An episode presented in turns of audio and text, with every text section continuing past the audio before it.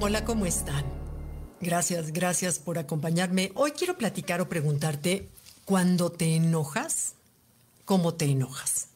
¿Cómo te enojas cuando te tocan el botón rojo? Porque todos tenemos botones rojos. O sea, podemos decir que tenemos muy buen carácter, que somos personas muy amables, muy tranquilas, pero cuando nos tocan el botón rojo, nos convertimos en una persona que ni nosotros mismas conocemos. O sea, de pronto explotas y hay, hay estímulos, hay ciertas cosas que cada quien tiene su particular botón rojo.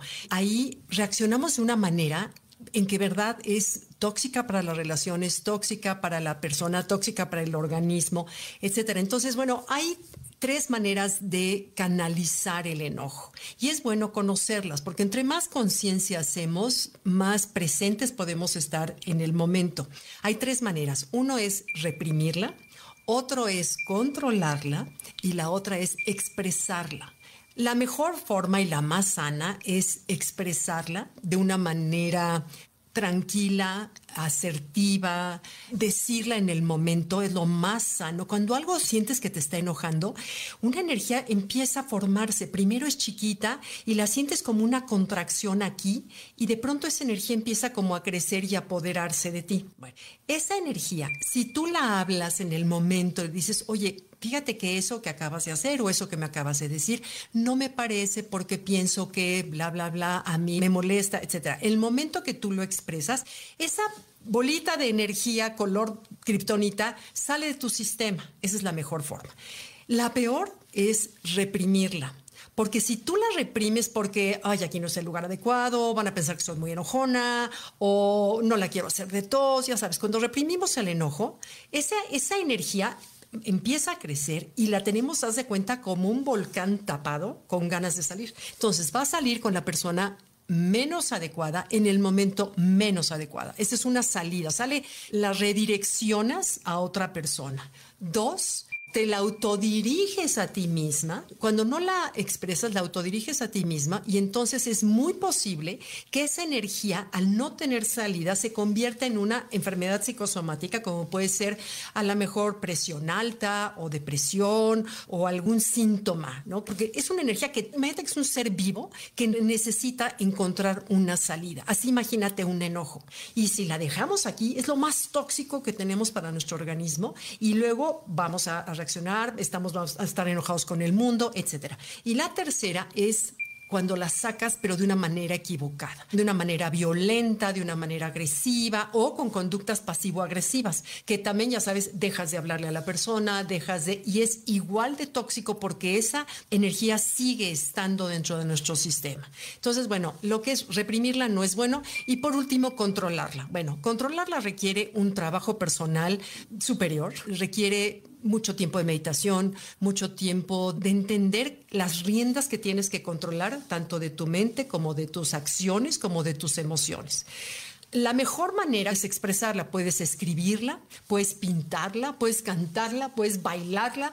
Eh, creo que alguna vez les platiqué que una vez invitaron al cumpleaños de una amiga en Tabasco y en Tabasco lo que hacen es que bailan. O sea, toda la fiesta, la comida de mi amiga que nos dio hasta las una de la mañana fue bailar, bailar, bailar, bailar, pero bailar hasta el agotamiento. No sabes qué delicia, porque de verdad es una catarsis. Mover las energías del cuerpo es otra forma. Mover el cuerpo es una forma en que esto, esta kriptonita se escape a través de los poros de la piel, a través de la música, a través de la catarsis. Es una maravilla. Entonces, esas son las tres formas. Ahora, Dejen platicarles el experimento del doctor neurocirujano Benjamin Libet. Este neurocirujano hizo experimentos apasionantes en personas que estaban siendo operadas de algo en el cerebro. Entonces, tienes que estar alerta y despierto, porque están monitoreando a través, electrónicamente, monitorean a cualquier orden que le dicen, a ver, mueve los dedos, mueve los pies, etcétera. Están monitoreando las conexiones en el cerebro. Entonces, el doctor le decía, a ver, quiero que muevas el dedo de la mano. Y se dio cuenta que había un cuarto de segundo entre mover el dedo de la mano, ese impulso por moverlo, y, y la reacción tarda en enviar viajar el mensaje un cuarto de segundo. Entonces él descubre que hay una gran ventana de oportunidad que a lo mejor en el tiempo real nos parecería un cuarto de segundo muy poquito, pero para el pensamiento es una eternidad virtual.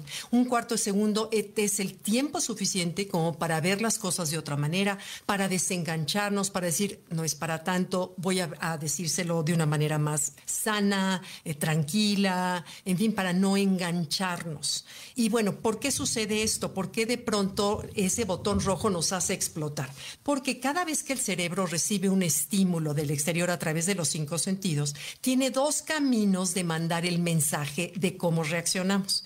La primera es a la amígdala, que la amígdala la tenemos aquí, es una almendrita más o menos que la tenemos principalmente para la sobrevivencia, porque analiza la información, la procesa de inmediato y te dice ataca, huye o quédate congelada. Entonces, eh, aquí la información llega a la amígdala, pero aquí la amígdala no piensa, no razona, eh, reacciona como si fuera un animalito. O sea, es, es nada más como la, ya sabes, el instinto de conservación y sobrevivencia. Pero también hay otro camino, cuando recibe el cerebro un estímulo, hay otro camino que lo lleva al neocórtex. Es más largo, es más avanzado en la evolución, lo tenemos aquí. Y aquí si pensamos, aquí razonamos, aquí tenemos la capacidad de analizar, de decidir y evalúa. El gran poder del neocórtex es que puede evaluar y le consulta a la amígdala, oye, ¿cómo ves? ¿Reaccionamos así o reaccionamos así? Y entonces te da una, una reacción mucho más inteligente, mucho más pensada, no tan impulsiva como nos da la reacción de aquí. Ahora, afortunadamente, el 90% de los estímulos del cerebro los mandamos al neocórtex.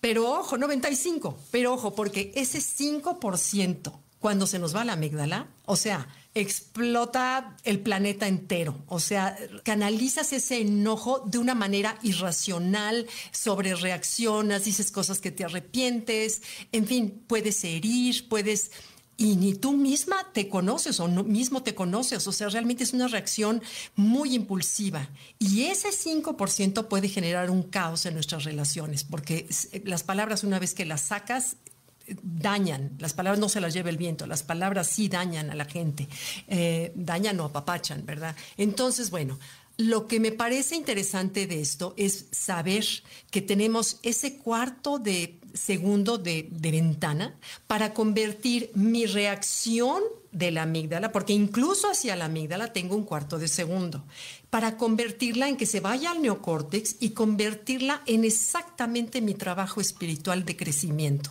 en exactamente mi trabajo de autocontrol. A ver, esto me está molestando, digo, a menos que sea una, una cosa en la calle que sí te estés tu vida bajo vida o muerte, no, pero cuando es algo que ya sabes que todos tenemos situaciones en la familia, situaciones personales, con la pareja, con cosas que te desesperan de afuera.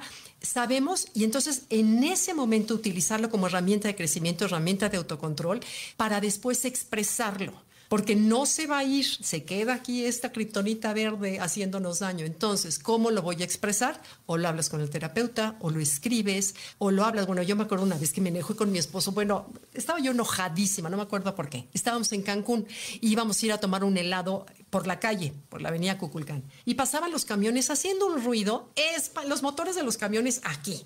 Y bueno, normalmente mi marido y yo no nos gritamos. Bueno, ese día yo tenía que gritar para que me escuchara, porque el motor del camión estaba tan fuerte que tenía que gritarle para que me escuchara. Ay, no saben qué alivio qué alivio, el enojo se me quitó de volada, ya cuando llegamos a tomar el helado ya estaba yo tranquila. ¿Por qué? Porque saqué a través de las palabras ese enojo. Ahora, gracias a Dios, no sé si no me oyó bien lo que dije, pero el ruido de los camiones me hizo gritar y ahí me di cuenta que sano es de pronto sacarla, sacarla. Claro que no, no estoy aconsejando que griten, ¿eh? para nada, pero sí hablarlas, expresarlas o gritarlas cuando esté sola, simplemente es expresarlas, no reprimirlas, hablarlas, escribirlas o hablarlas con un terapeuta. Pero bueno, acordarnos en el momento en que empezamos a sentir cómo esa energía empieza a desarrollarse aquí chiquita, acordarnos que tenemos esa ventana de oportunidad para evitar que se haga grande y expresarla cuando todavía está chiquita, porque ya cuando se apodera de nosotros nos ciega y ya nos razonamos.